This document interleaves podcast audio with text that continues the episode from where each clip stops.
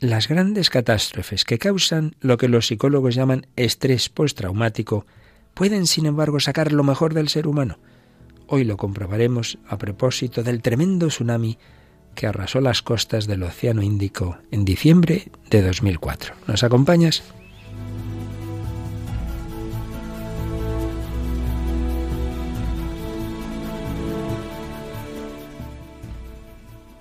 El hombre de hoy y Dios, con el padre Luis Fernando de Prada.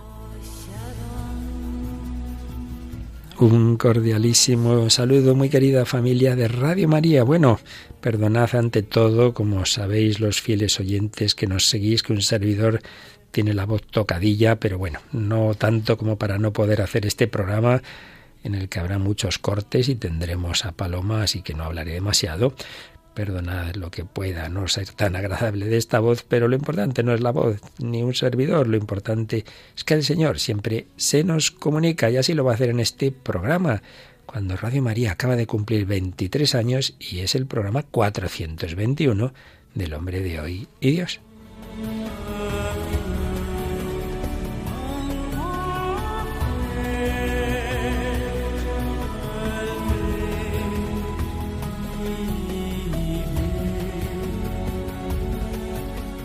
Bueno, pues en este programa mmm, seguimos hablando de cómo la gracia de Dios actúa en nuestra naturaleza, en nuestra psicología. Y si los dos días pasados hablábamos de la experiencia de la peregrinación, vamos a hablar de algo más dramático. Vamos a hablar de una catástrofe que muchas veces de un tipo o de otro pues se dan, aunque la verdad es que desde el punto de vista natural, tanto como esta, pocas hay. Paloma Niño, ¿qué tal estamos? Un saludo, Padre Luis Fernando, y un saludo a todos los oyentes. Pues muy bien, de nuevo en el programa, pues eh, feliz. Y, y, también vamos a ver, pues que en efecto, una catástrofe muy grande, pues ha habido personas que han sabido sacar provecho para su vida, que eso es lo que intentamos en este programa. ¿De qué vamos a hablar? Bueno, pues vamos a hablar de eso, precisamente cómo de grandes catástrofes se pueden sacar eh, cosas buenas y en concreto vamos a hablar de una historia real eh, que está basada en hechos reales que le ocurrió a María Belón y a su familia en el año 2004 cuando estaban de vacaciones en Tailandia y bueno, pues tuvieron sufrieron un tsunami, ¿no? Y a pesar de ese tsunami, todos los miembros de la familia pues eh, quedaron vivos, ¿no? Eh, siguen vivos. Y después, en el año 2012, se hizo una película con esta historia que seguro que muchos oyentes conocen, que es la película de lo imposible. Pues eh, iremos hilando ¿no? este testimonio con el tema del que queremos hablar y con cortes de esta película de lo imposible que luego comentamos un poco más. Así es, en la línea de este programa que ya sabéis que intenta siempre pues ver todos esos reflejos de Dios y de los valores que el Señor ha puesto en el ser humano, creado a su imagen y semejanza en todas las circunstancias, pues también en circunstancias tan trágicas como fue aquel tsunami. Veremos cómo esta familia sacó, sacó lo mejor de ellos mismos y bueno, pues ya lo iremos comentando. Pero también, como siempre, veremos enseñanzas de valores buenos en la música y concretamente traes hoy una cancioncita que justamente nos dice que hay que buscar lo bueno, ¿verdad? Sí, es una canción, la verdad que muy bonita. Se llama Look for the Good, eh, buscad lo bueno o busca lo bueno.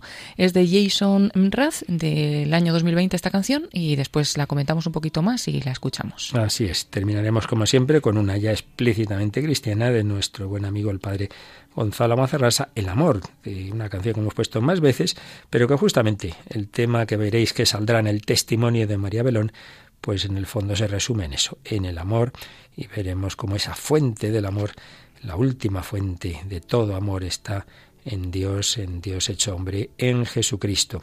Bueno, y también agradecemos el amor de nuestros oyentes, sus comentarios y rápidamente alguna de esas comunicaciones. Sí, pues ya saben que pueden hacernos comentarios a través de las redes sociales, en Facebook, buscando Radio María España y buscando El hombre de hoy y Dios, este programa. Pues en la página ponemos una publicación por cada programa, subimos también el podcast de, del programa que vamos haciendo cada semana y ahí nos comentaba Gema Pérez eh, decía, me apunto como a todos los programas de Radio María, es decir, que iba a estar aquí escuchando, le mandamos un saludo y bueno, dice que también se une normalmente a todos los programas eh, de Radio María. Y luego también pueden enviarnos correos, ¿no? Al, el hombre de hoy y Dios arroba radiomaria.es y ahí nos ha escrito Raquel Ramos también esta semana. Y bueno, eh, destacamos también el correo de Carmen Salvatierra por si puede ayudar a otras personas porque nos decía que bueno, le ayudaban mucho los programas de Radio María, que ella también colabora con la radio y consultaba en qué programas se había hablado de la vida eterna o de algún tema que pueda ayudar ¿no? a unas personas que lo están pasando mal porque han perdido a un ser querido y bueno, les dábamos ahí algunas opciones de programas eh, que puede escuchar y también pues podemos recordar que, que también el programa del Catecismo de la Iglesia Católica que dirige ahora el padre Luis Fernando de Prada, pues también padre comentó una gran parte, toda la parte de la vida eterna del, del catecismo que también le puede ayudar. Así es. En cualquier caso, recordamos que en el podcast de Radio María, en, concretamente de este programa, El hombre de Dios y también del catecismo, uno puede buscar los temas de que se ha hablado, tiene un buscador y siempre puedes poner eso, ¿no? Pues vida eterna, muerte, dolor, etcétera, aparte de, bueno, si no llamar a la radio y consultar, ¿verdad? Programas uh -huh. que traten de determinado tema. Pues nada, sin más, vamos a entrar en este programa seguro que apasionante, porque todos en el fondo en nuestra vida tenemos una mis, no serán de ese orden tremendo como fue aquel que hubo en ese océano Índico, pero en la vida hay muchos tsunamis y lo importante es cómo reaccionar a ellos. Vamos adelante, edición 421 del hombre de hoy y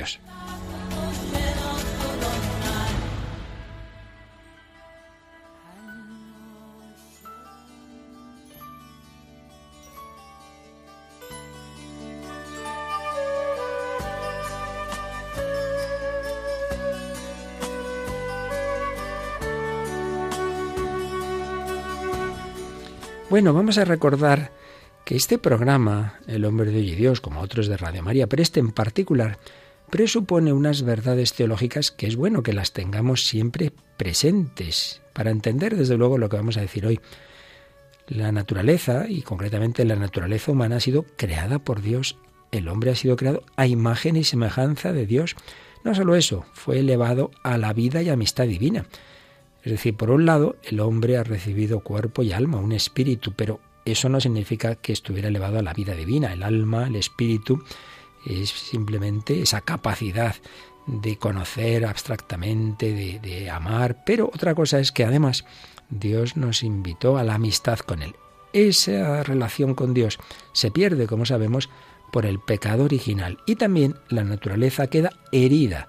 Le cuesta ya encontrar la verdad, le, cuesta hacer las cosas que serían proporcionadas a su propia naturaleza, pero hemos quedado alterados por el pecado original y luego los demás pecados y nuestra historia de pecado. Sin embargo, esa naturaleza, aunque ha quedado herida, no ha quedado destruida. Y por ello, el hombre, todo ser humano, todo ser humano, aunque no sea cristiano, aunque no tenga fe, aunque no viva en la gracia de Dios, puede hacer actos buenos, claro que sí porque sigue teniendo una naturaleza creada a imagen y semejanza de Dios. Es verdad que no puede hacer todo lo que le gustaría, no puede hacer todos los actos siempre fácilmente a largo plazo. No, no, no, porque el pecado también ha hecho mucho daño, pero eso no quita, repito, que pueda hacer una serie de actos buenos. Y no solo eso, sino que aunque no lo sepamos, la gracia de Dios, claro, también va actuando. Eso, de eso no somos conscientes.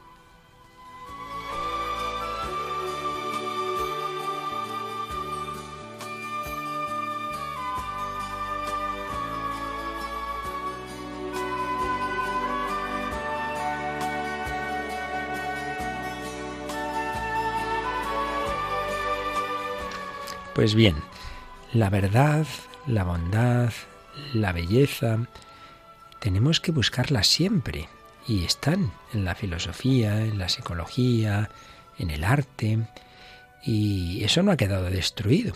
También el hombre tiene esa capacidad de buscar y de encontrar, al menos en parte, esos valores. Ciertamente, será cuando llegue la plenitud de la revelación y la redención con Jesucristo, cuando esa búsqueda encuentre su plenitud, cuando conozcamos toda la verdad, cuando recibamos la capacidad de irnos acercando progresivamente, siempre claro, a la bondad de Dios, cuando contemplemos esa belleza infinita de Dios. Bueno, en definitiva, la plenitud solo estará en la contemplación de Dios, ya en la vida eterna. Sí, Jesucristo lleva a plenitud lo natural, pero nunca podemos despreciar eso natural o pensar que todo lo que hace el hombre sin la gracia es algo malo, es pecaminoso. Decir eso incluso tengamos claro que es una herejía condenada por la Iglesia.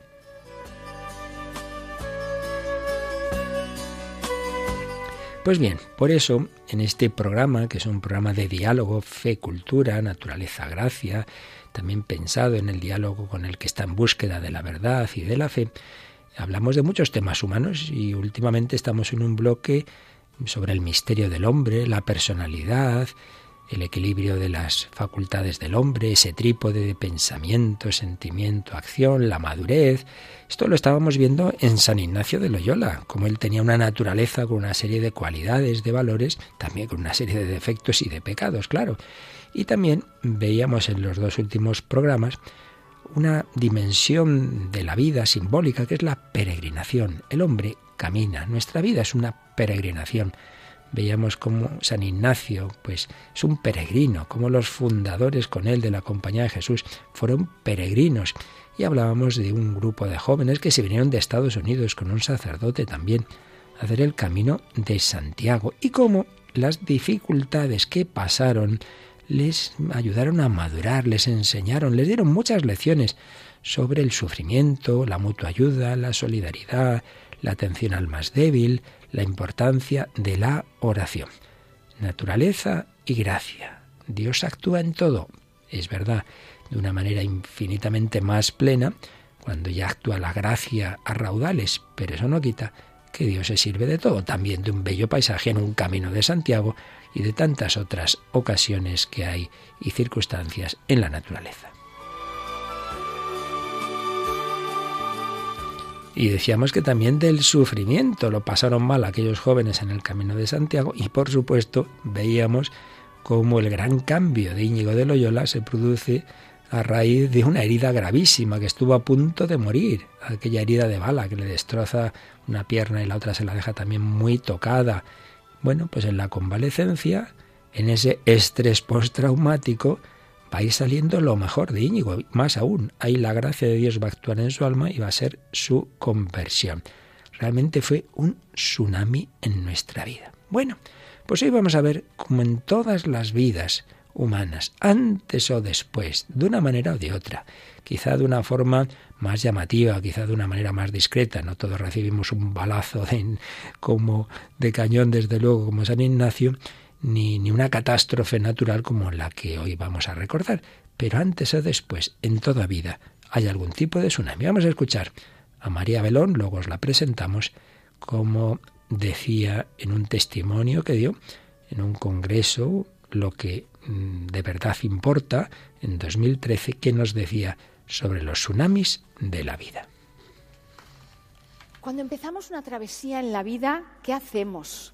No sé vosotros, yo intentaba controlarla un poquito. Es lo que me habían enseñado. La vida, pues tú la puedes controlar. Para eso dices expectativas, miedos, ¿qué hago? ¿Cómo los evito? Porque yo, como cobarde que soy, lo que hacía con los miedos es buscarles un atajo y siempre me los escapaba. En este caso, pues vámonos a Tailandia, que esto durante 15 días, yo personalmente descanso de un tsunami. ¿Cómo llegan los tsunamis a la vida? Aquí empiezo a compartir lo que sé. Y lo empiezo a compartir por una razón. Porque yo, igual que todos vosotros, soy una superviviente de un tsunami.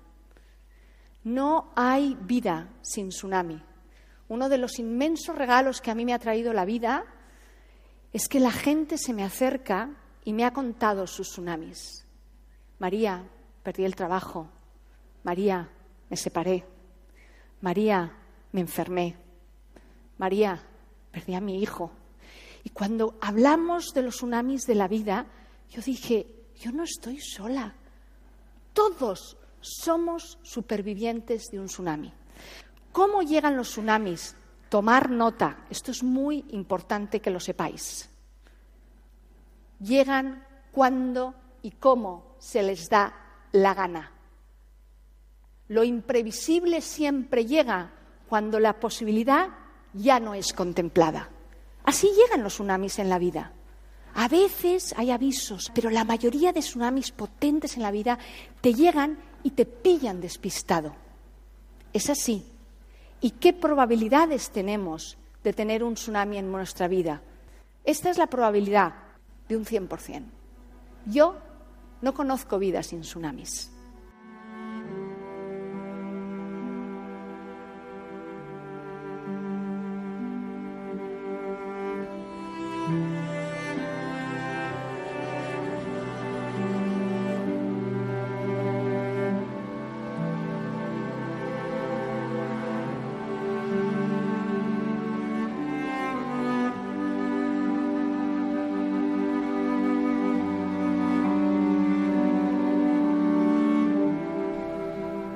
Pues aquí seguimos en Radio María, en el hombre de hoy y Dios, hablando de esa relación entre la gracia, la naturaleza y de cómo en la vida humana hay circunstancias que nos abren a descubrir, a conocer mejor la verdad, aunque las circunstancias sean muy dolorosas.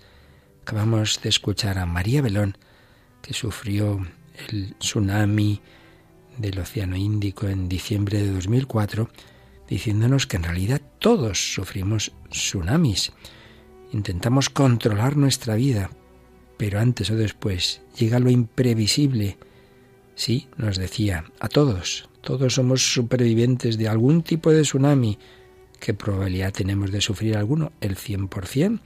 Bueno, estaréis diciendo esta sintonía es nueva.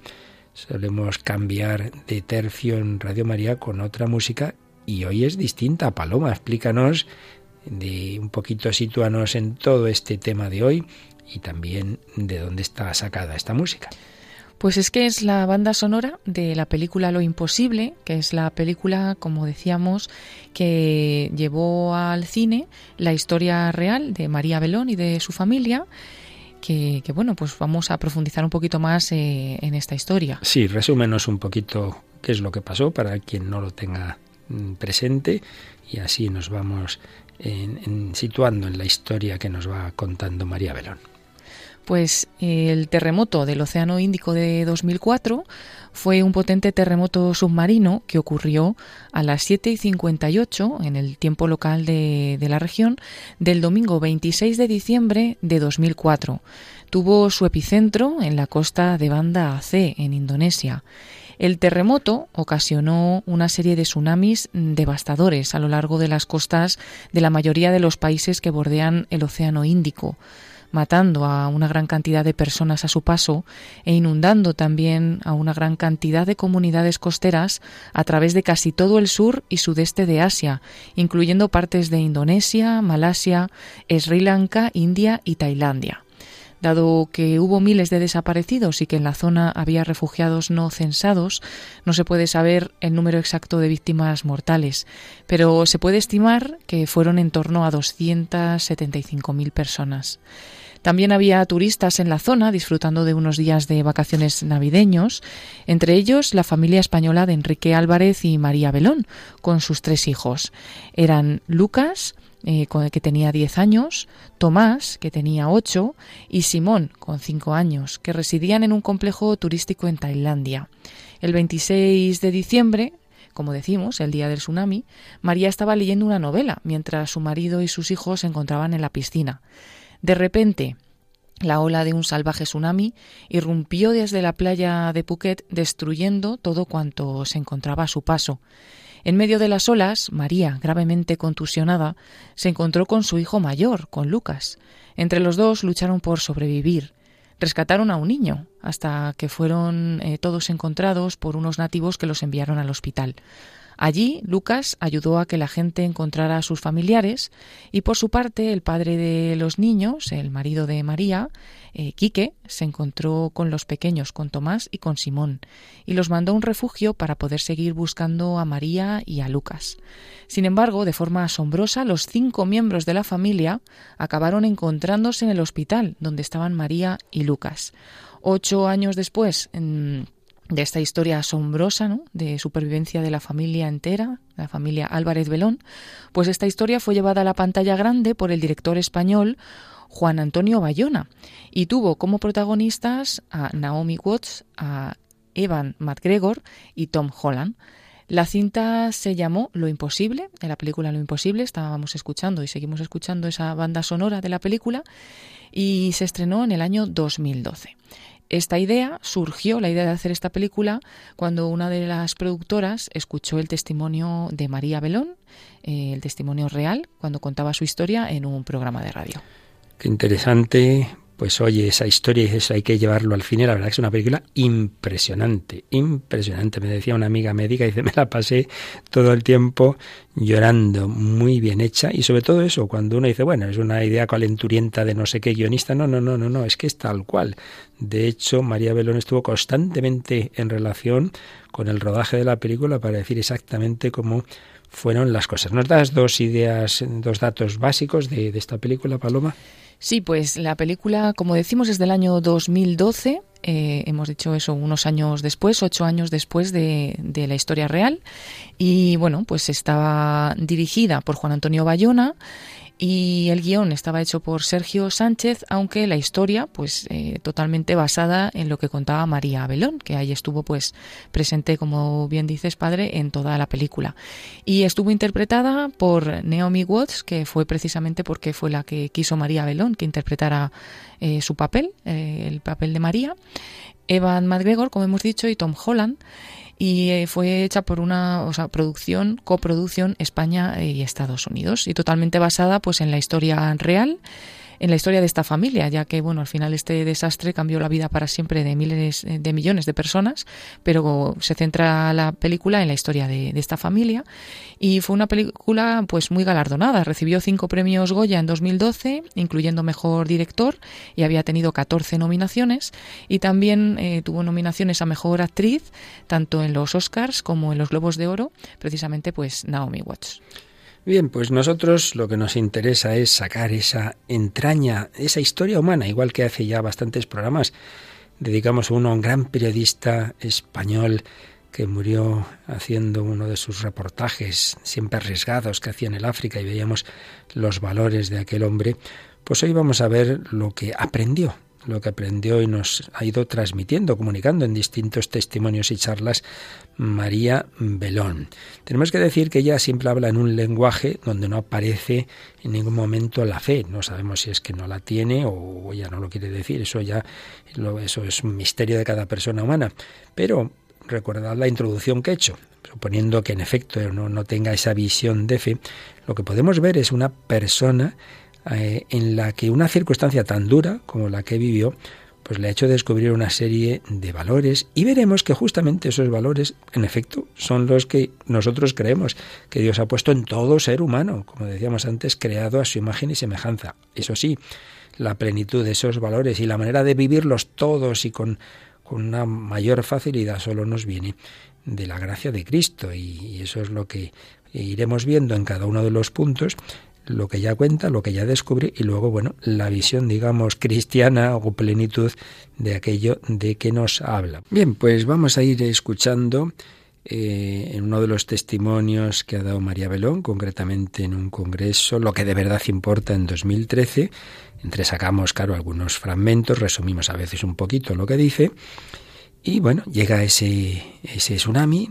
Mm, ella está en leyendo un libro, su marido y sus hijos están en torno a la piscina. El caso es que, claro, esa ola tremenda se lleva a todo el mundo. Eh, ella la, la, va golpeando por todos lados y está sola y angustiada, arrastrada por las olas, ahogándose, a punto de tirar la toalla, ya no puedo más, no puedo más. Y de repente ve a su hijo mayor. Bueno, pues vamos a escuchar lo que dijo María Belón de, ese, de ese momento. Todos, todos cuando salimos del agua dijimos, este infierno no lo quiero. Y ese infierno me hizo darme cuenta que yo creí que sabía de la vida, que yo creí que manejaba, que yo creí que tomaba decisiones. Me hizo darme cuenta que el sentido de mi vida era amar, cuidar, educar, acompañar. ¿Y yo qué hacía viva si no tenía nadie a quien amar? Si Simón de cinco años, Tomás de siete, Lucas de diez y Quique, mi querido Quique, no iba a ser más el compañero de mi vida. Yo estaba sola agarrada a un árbol y de nuevo la tentación de ser cobarde. No quiero esta vida. Y de repente, que no te cuenten que la vida no está llena de regalos, de milagros, a millones los tenemos cada día, tantos que a ratos no nos damos ni cuenta.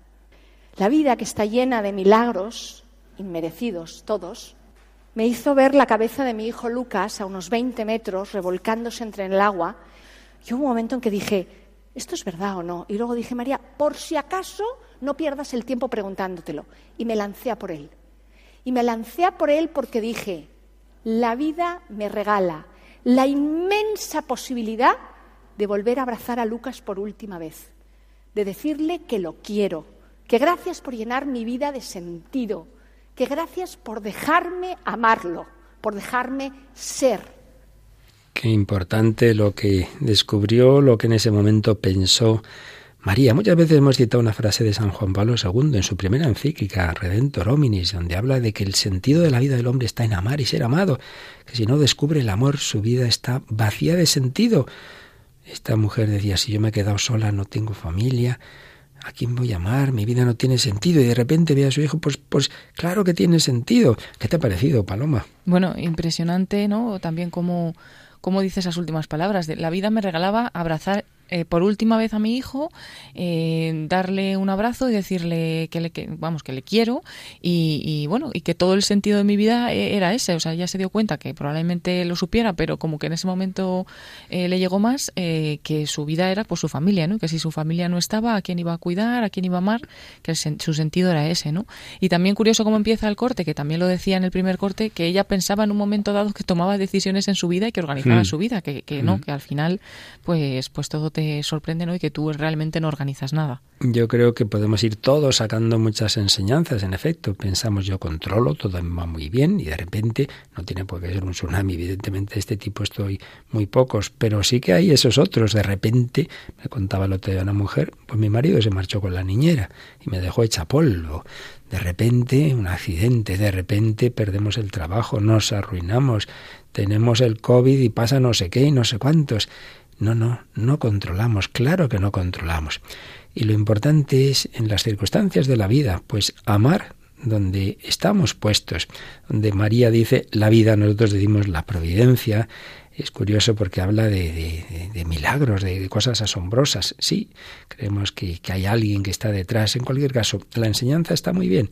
El sentido de la vida está mal. Ahí se refiere a la familia. Luego, más adelante, ella también ve que no solo a la familia. Por tanto, quien diga, no, si yo estoy solo, no, no, también tu vida tiene sentido. Y es lo que vamos a escuchar a continuación. Y ahora sí que oímos un corte de la película. Ya se han encontrado María y su hijo Lucas, se están ayudando, van agarrándose a lo que pueden y van ya caminando muy malamente. Ella ha quedado muy herida y ocurre lo siguiente.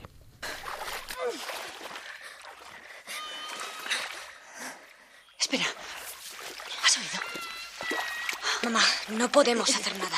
Espera. Ya casi hemos llegado. Tenemos que ponernos a salvo. tenemos que ayudar a ese niño. Mamá, si otra ola nos pilla aquí abajo, moriremos. Tenemos que subirnos a ese árbol. Vamos. ¿Dónde estás? Mamá, mírate. Necesitamos ayuda. No podemos arriesgarnos. No podemos arriesgarnos, mamá. Vamos. Escucha. ¿Y si ese niño fuera Simon? Thomas. ¿Y si necesitaran ayuda?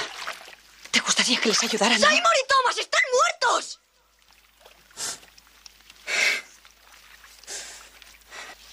Aunque sea lo último que hagamos. ¿Dónde estás?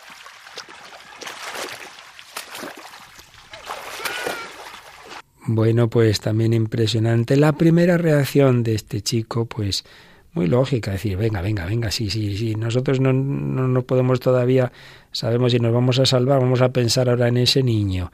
Ahí sale ese, ese egoísmo que en el fondo, ese egocentrismo, primero yo, primero yo, Y qué reacción tan buena la de la madre. Sí, la verdad que la madre le, le hace pensar porque le dice que piensa en sus hermanos, ¿no? Podían ser ellos, porque eh, igual estaban en la misma situación, en otro lugar, pidiendo ayuda y con otras personas que pasaban cerca, ¿no? Que eran las que le podían ayudar.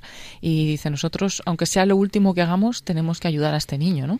Y como al final, pues ahí el, el hijo pues también se pone, ¿no? A gritar para, para intentar ayudar. Y, y bueno, también es verdad que estaban a punto de llegar, por lo que parece, dice, mamá, estamos a punto de llegar y mírate cómo estás, si es que tú tampoco puedes ayudar a nadie. O sea, que el niño también se le ve ahí en ese momento. Sí, es lógico. Esa reacción, claro, normal, sí. Es lógico. Bueno, podemos escuchar ahora ya en el testimonio de María Belón cómo cuenta ese momento tan dramático. Vivir es decidir. Él se llamaba Daniel. Y yo lo que me pregunto es cómo se llama la gente que nos sigue llamando, que nos sigue gritando, Dicen que aquí hay silencio y no es verdad. Yo oigo un montón de gritos, un montón de gente gritando nuestros nombres. Necesito tu ayuda. Tu ayuda, no la de tu vecino, la tuya. De verdad que tenemos que intentar afinar el oído, porque ese que nos está gritando, nos está gritando solo a nosotros. Entonces yo le intenté convencer y él, que sacó la mala leche, me dijo, pues no, mamá, o sea, céntrate un poco. Simón y Tomás están muertos. Y ya le dije, sí, pero este niño no. Y en ese momento me di cuenta que todos los niños de la vida son mis hijos. Todos. Todos los hombres son mis hermanos. Todas las mujeres son mis hermanas son mis madres, son mis padres. ¿Cómo que mis hijos son mis hijos? Y Daniel, Daniel es mi hijo. Y le dije, Lucas, así y para esto vale la pena vivir. Total, estamos aquí cinco minutos, diez minutos estamos en la vida. Pues vivámosla, no haciéndonos los tontos, sino haciendo lo que hay que hacer, que es escuchar el grito de lo privilegiado que tú eres. Y eres un privilegiado porque hay gente que te está gritando, que te puede salvar la vida si la escuchas. Bueno, pues menuda meditación le dio y nos dio y nos está dando María Belón. Buenas días, bote pronto que, que, te suscita, Paloma. Bueno, pues podría quedarme con la primera parte cuando dice... Eh, pensamos que oímos el silencio, ¿no? Y nos imaginamos nosotros ahora mismo en silencio si nos callamos, pero no hay silencio, es eh, continuamente hay voces que te están gritando y no están gritando eh, simplemente ahí gritando en general, sino que están gritando tu nombre, o sea que hay muchas personas que tú puedes ayudar, que, que, te están, que te están gritando y a lo mejor incluso estamos tan sordos que no, que no les estamos oyendo, que ni siquiera nos enteramos, ¿no? Y, eso bonito. Y luego también eh, hablaba de los gritos de lo privilegiados que somos, no solo porque podemos ayudar, sino de lo privilegiados que somos mmm, si ayudamos, que en el momento en el que ayudas te das cuenta también de lo privilegiado que eres, ¿no? Así es. La verdad es que iba descubriendo y profundizando. Ella al principio no lo hemos puesto, pues de su testimonio dice, realmente yo he vivido dormida en mi vida hasta que llegó este tsunami, como que le ha hecho descubrir muchas cosas. Vamos a hacer un momento de recopilación y ahora estos valores humanos que María iba viendo y comentando, vemos la profundidad que tienen en la enseñanza de Cristo, que no solo los eleva al máximo, sino que nos da la capacidad de poderlos vivir, no solo a grandes héroes, sino a todas las personas con la gracia de Dios hablábamos del sentido de la vida en el amor. Bueno, no nos olvidemos de cuál es el centro de la moral cristiana. Amarás al Señor tu Dios con todo tu corazón, con toda tu alma y al prójimo, a tu prójimo, como a ti mismo. Haz esto y tendrás la vida. Le dice Jesús a ese escriba, haz esto y tendrás la vida. En efecto, el sentido de la vida está en amar. Y eso lo vivió Jesús, mucho más que enseñarlo, ante todo, lo vivió Sabiendo Jesús que había llegado su hora de pasar de este mundo al Padre, habiendo amado a los suyos que estaban en el mundo, los amó hasta el extremo. Y eso es lo que nos enseña. Os doy un mandamiento nuevo que os améis unos a otros como yo os he amado. Como yo os he amado, si Él ha bajado del cielo a la tierra, si Él ha sufrido por mí, si Él ha muerto por mí, ¿cómo no voy yo a ayudar a otro? ¿Cómo no voy yo a ayudar a ese que me está gritando? Y creo que en la esta última escena, este último momento que hemos recordado, a mí me ha traído a la memoria esa pregunta que le hace el escriba a Jesús. Bueno, hay que amar al prójimo, pero ¿quién es mi prójimo? ¿Quién es mi prójimo? Y ahí viene esa parábola del buen samaritano. Da igual quién sea, alguien está herido, alguien me está gritando, decía María Belón.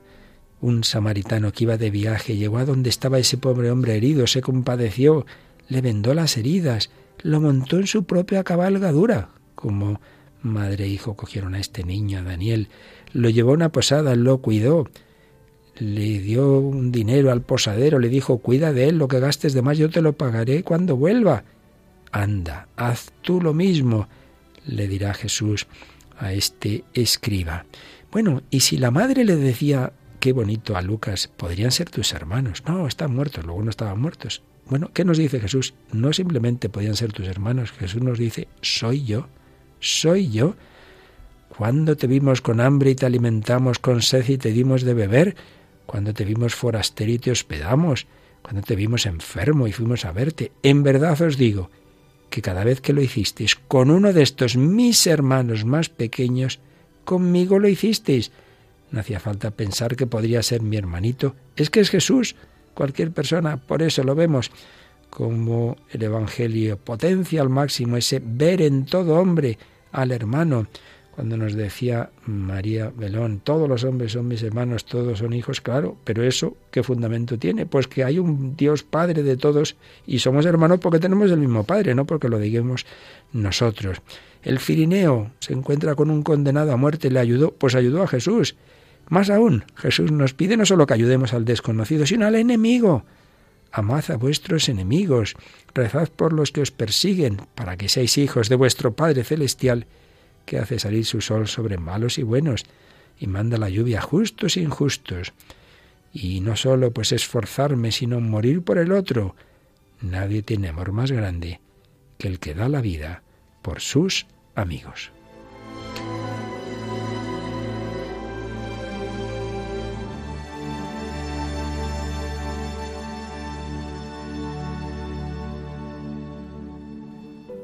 Bueno, pues aquí seguimos en El hombre de Dios, Paloma Niña y quien nos habla el padre Luis de Prada, viendo esos valores humanos que descubría y compartía María Belón en ese testimonio que estamos escuchando algunos fragmentos y viendo cómo se reflejó esa historia tremenda de aquel tsunami en la película Lo imposible. Pero vamos a hacer nuestra habitual también reflexión musical con otra canción que nos habla de ese objetivo que decíamos que tiene este programa, que es saber encontrar lo bueno en todos lados. Tantos medios de comunicación solo nos sacan lo malo. Nosotros en Radio María queremos hacer ver que hay mucho más bueno que malo.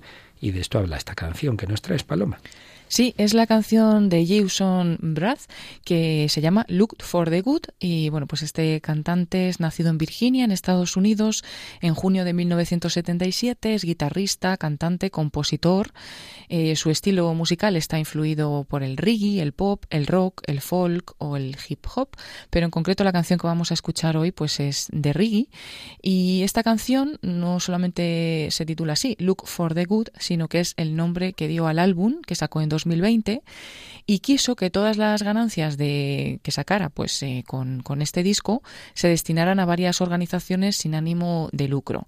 Y es que él dice ha llegado el momento de actuar más allá de las promesas de los pensamientos y oraciones como diciendo todo eso está muy bien pero también hay que actuar no hay que hacer algo y quiso llamar así a la canción y al disco busca lo bueno y reflejan también su forma de ver el mundo que, que bueno que cree que en tiempos oscuros y desafiantes siempre tenemos que buscar eh, lo positivo. Dice que también, pues queriendo dar todos los beneficios de este disco a, pues a ser solidario, ¿no? Que quiere también llamar a otros cantantes o otros artistas para que también hagan lo mismo, porque dice que hay que reconocer que la vida solo es genial cuando es genial para todos, es decir, cuando también estamos para los demás y cuando damos a los demás. Y bueno, nos da así esa lección de, vida y, habla también como ah, no solo hay que buscar lo bueno, sino buscar a las personas que liberan tu alma, también fijarse en esas personas que, que te ayudan. Pues un mensaje parecido al que nos está dando María Belón. Escuchamos Look for the Good. Look for the good in everything.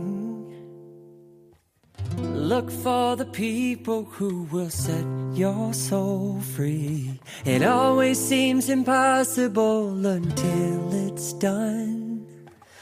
Look for the good in everyone.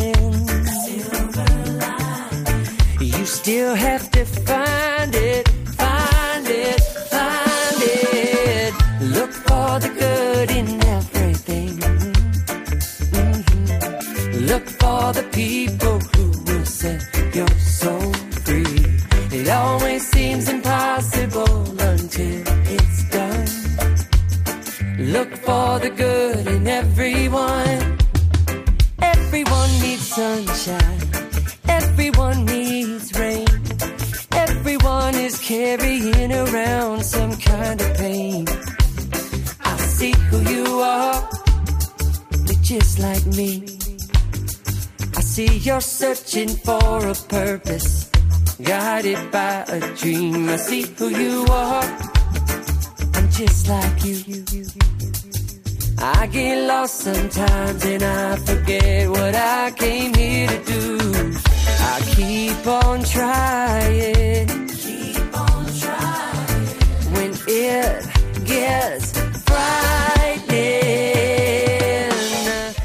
Busca el bien, busca lo bueno en todo, busca las personas que liberarán tu alma. Siempre parece imposible, hasta que está hecho. Busca lo bueno en todo.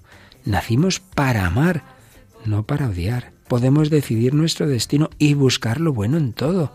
Todo el mundo necesita sol, todo el mundo necesita lluvia, todo el mundo lleva algún tipo de dolor.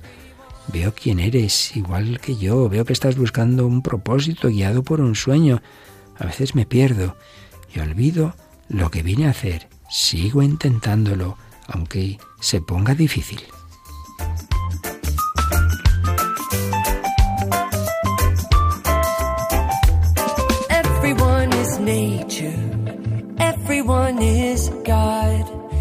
Everyone is love and light and vibration. Look for the good. Look for the good. Everyone gets mad sometimes, and maybe they should look for the good. Están escuchando en Radio María El hombre de hoy y Dios, con el padre Luis Fernando de Prada y Paloma Niño. Buscando así lo bueno, los valores, todo lo que podemos aprender en las experiencias, en la música, en el cine, esta canción llega un momento en que decía todo el mundo es naturaleza, todo el mundo es Dios. Bueno, ahí ya sería uno de esos puntos en que habría que ver exactamente qué querría decir el autor. Nosotros decimos toda la naturaleza y todo el mundo es reflejo, huella de Dios, sin identificarlo, que eso sería panteísmo, pero bueno, cogemos siempre el sentido positivo en ese aspecto, ¿no? de ver en todo ese reflejo de Dios y concretamente decíamos ver en el prójimo a Jesucristo. Bueno, pues seguimos escuchando la experiencia durísima, pero a la vez que tanto comenta María Belón que le enseñó en la vida, en aquel tsunami del que nos estaba hablando, en uno de los testimonios que ha dado de lo que aprendió y que también fue llevado al cine. Bien, van los tres, María, su hijo Lucas, este niño al que rescatan también, Daniel, y son atendidos por unos nativos. Realmente María Belón cuenta qué maravilla toda aquella gente eh, con otro idioma, de otra cultura, cómo les salía del alma el ayudar a todo el que se encontraban, les daban las gracias y, miraban diciendo que no tienen que dar las gracias, y esto es lo normal, si para eso estamos, qué bonito. Y bueno, pues los llevan a un hospital. El hospital es un caos, claro, ya podemos imaginar. María llega bastante mal herida, su hijo está bien, y entonces escuchamos un momento de la película en que la madre le dice al hijo estas palabras.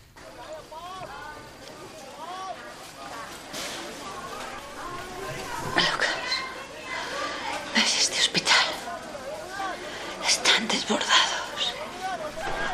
Tienes que hacer algo. Intenta ayudarles. Se te da bien. ¿Qué quieres que haga? Algo. Lo que sea. ¿Estarás bien? Por favor, Lucas, no. No voy a moverme de aquí. Te lo prometo. La verdad es que el mero hecho de que estando ya malita eh, prefiera quedarse sin la cercanía de su hijo y lo mande a ayudar, ya da que pensar, ¿verdad? Sí, la verdad es que es un gesto muy bonito y también seguro que el, que el hijo aprendió mucho, ¿no? También de esa generosidad de su madre. Y ahí ya no se resiste, sino que enseguida, en efecto, empezó a... Bueno, vamos a, a, escuchar que lo mejor que nos lo cuente la propia María Belón en ese, en ese testimonio que dio en lo que de verdad importa. Lucas tenía un listado de más de 80 personas, reunió a más de 10 familias, hizo del cartero del amor, porque había varias mamás y varias familias demasiado graves para ser trasladadas, y él corría como el rayo por ese hospital para enviar las cartas. ¿Sabéis? Esta es la enseñanza más bonita que nadie me ha dado nunca. Cuando volvió me dijo, mamá, qué fácil es ser feliz. Y yo dije, wow, tantas veces que yo me armo líos, me he armado líos. Ser feliz, ser feliz, qué fácil es ser feliz. Cuando a ratitos me olvido, que a ratos me olvido, me acuerdo de Lucas diciendo, mamá, qué fácil es ser feliz. Qué fácil. No nos despistemos, que esta jungla está llena de trampas y de despistes, pero es muy fácil ser feliz. No hace falta nada más que olvidarte de ti mismo y mirar alrededor y ver cuánta gente está gritando nuestro nombre, cuánta gente está bajo los tsunamis de la vida y te están llamando a ti para que hagas algo lo que puedas, algo, lo que puedas.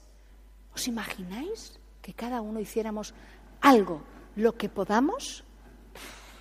Esto estaría chupado algo, lo que puedas tú también, querido oyente. ¿Yo qué voy a hacer? Bueno, ¿qué enseñanza sacas tú? ¿En qué, qué, resaltarías? Bueno, esa frase del niño, ¿no? Mamá, qué fácil es ser feliz cuando habían estado seguramente pues de vacaciones, el poco tiempo que pudieran estar disfrutando de las vacaciones, donde se supone que eres muy feliz, ¿no? Porque tienes mucho tiempo para hacer muchas cosas, descansar, eh, cuando seguramente, como ella dice, su madre dice, yo me había hecho muchas veces mucho lío, ¿no? Para ser feliz y seguramente para hacer feliz a su familia, dice, y al final, ¿dónde está la, la la, felicidad está en hacer felices a los demás, ¿no? Y como el niño lo descubrió ah, en aquel hospital corriendo por todos lados, ¿no? Y ella misma lo dice, ¿no? Es olvidarte de ti y mirar a tu alrededor a ver quién te está llamando para, para poder ayudar. ¿Qué puedo hacer yo aquí? Pues se dio cuenta de que, claro, era un hospital muy grande y muchas personas no sabían qué era de sus familiares. Entonces empezó a tomar nota de uno, de otro y tal. Y, en efecto, como hemos escuchado, consiguió relacionar a algunos familiares, encontrar a unos, a otros, pues hizo lo que pudo y haciéndolo y viendo la alegría de esos reencuentros, este chico era feliz. Bueno, una vez más, porque lo hemos citado infinidad de veces a lo largo de los años en este programa, uno de nuestros autores de referencia en ese nivel humano, psicológico, que, digamos nos hace ver la gran congruencia del cristianismo con esa naturaleza humana, Víctor Frankl, pues decía esto mismo, que si el hombre intenta directamente ser feliz para sí mismo no lo consigue, mientras que si está entregado lo que él llamaba la autotrascendencia a las personas, a un gran ideal, entrega su vida indirectamente haciéndolo, es cuando consigue ser feliz. Pues exacto, esto es lo que descubrió este chico de 10 años. Y, nos dice María ¿cuánta gente está llamándonos, gritándonos bajo los tsunamis de la vida? Ay, pero yo qué voy a hacer? Algo, un poquito, no podrás hacer mucho. Ese poquito puede cambiar la vida, puede cambiar el mundo. ¿Cuál es el problema? Pues el problema de nuevo es que existe el pecado. Entonces, si hacer el bien no nos costara nada, yo creo que tu mundo haría el bien, porque en el fondo, claro, descubriría que eres feliz, pero claro, es que eso supone contra mi pereza, yo tenía otro objetivo, iba a hacer no sé qué, que me apetece, por eso también lo hemos oído decir, hay que olvidarse de uno mismo, y eso no es tan fácil. Necesitamos esa gracia de Dios, por eso la plenitud de todos estos valores que descubría María Belón, sabemos que están en Cristo, que no solo nos los muestra al máximo, sino que nos da la capacidad de realizarlos. Bueno, recordemos cuando Jesús hace el lavatorio de los pies y les dice a los apóstoles, si lo he hecho yo, hacerlo vosotros, y les añade, puesto que sabéis esto, dichosos, felices, vosotros, si lo ponéis en práctica. ¿Veis qué fácil es ser feliz? Lavaos los pies unos a otros.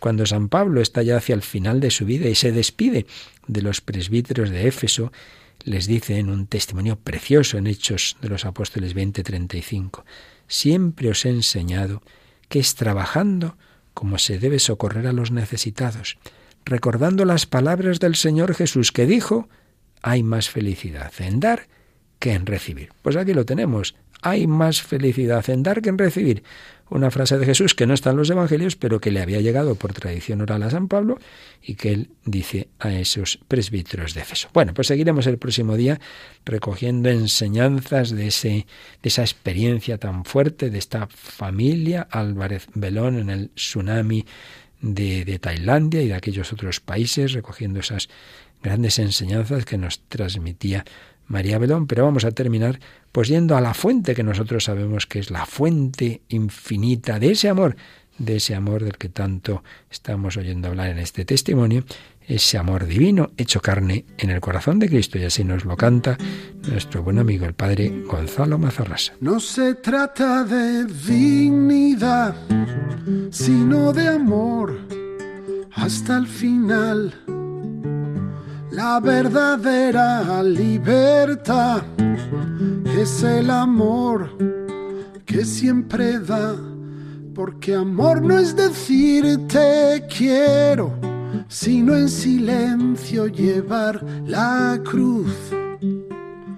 Porque amor no es decir te quiero, es el sendero que abrió Jesús.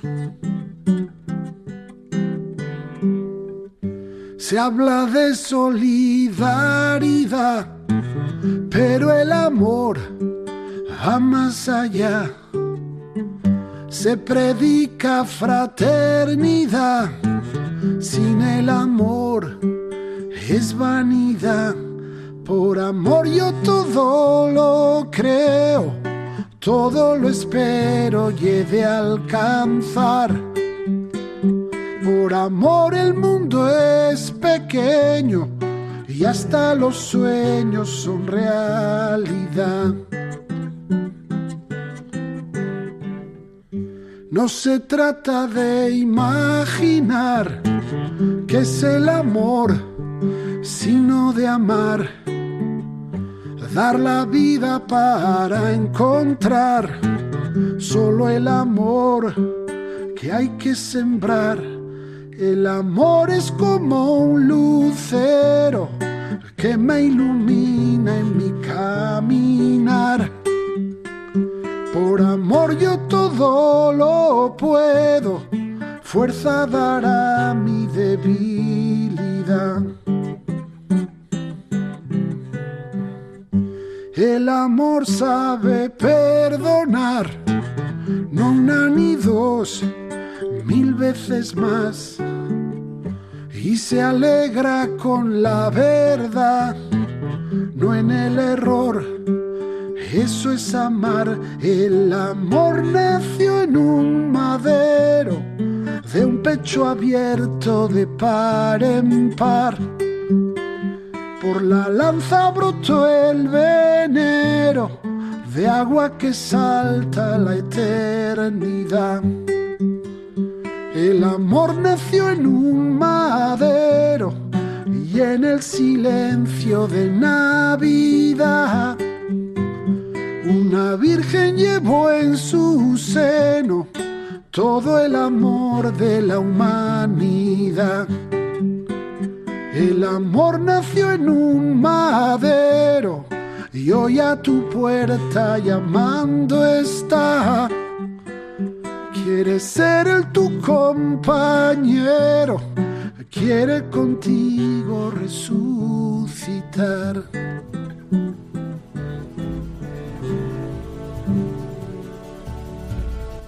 Bueno, pues hoy hemos recibido unas buenas enseñanzas sobre el amor, ese amor que a veces se descubre en los momentos más duros, como puede ser un terrible tsunami que se llevó por delante la vida de cerca de 300.000 personas y donde esta familia asombrosamente, milagrosamente, quedaron separados por esas terribles olas y sin embargo se reencontraron todos y han aprendido porque no solo la madre, también eh, sabemos de lo que se ha contado del marido y de los hijos, pues esa enseñanza de, de lo que realmente importa en la vida. Lo que importa, el amor, la entrega, que escuches a quien más lo necesite. Bueno, seguiremos recogiendo esas enseñanzas de ese tsunami, recordando, como decía María Belón, que hay muchos tsunamis en la vida. Lo importante es que de todo de todos saquemos enseñanza, como intentamos en este programa. Seguiremos haciéndolo como lo hemos hecho hoy con esta experiencia,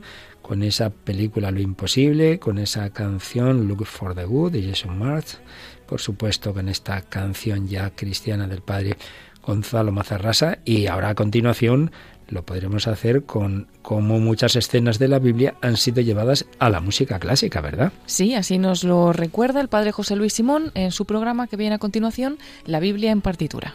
Y recordad que todos los programas anteriores de, este, del Hombre de Dios y de, otros de Radio María, los tenéis en nuestro podcast y que esperamos vuestros comentarios en el Facebook con ese nombre, el Hombre de Hoy Dios, o en ese correo electrónico, el Hombre de Hoy Dios arroba radiomaria.es. Os dejamos y pedimos al Señor para todos, muy unidos en, en Él, en la Virgen María, sus mejores bendiciones. Hasta el próximo programa, si Dios quiere.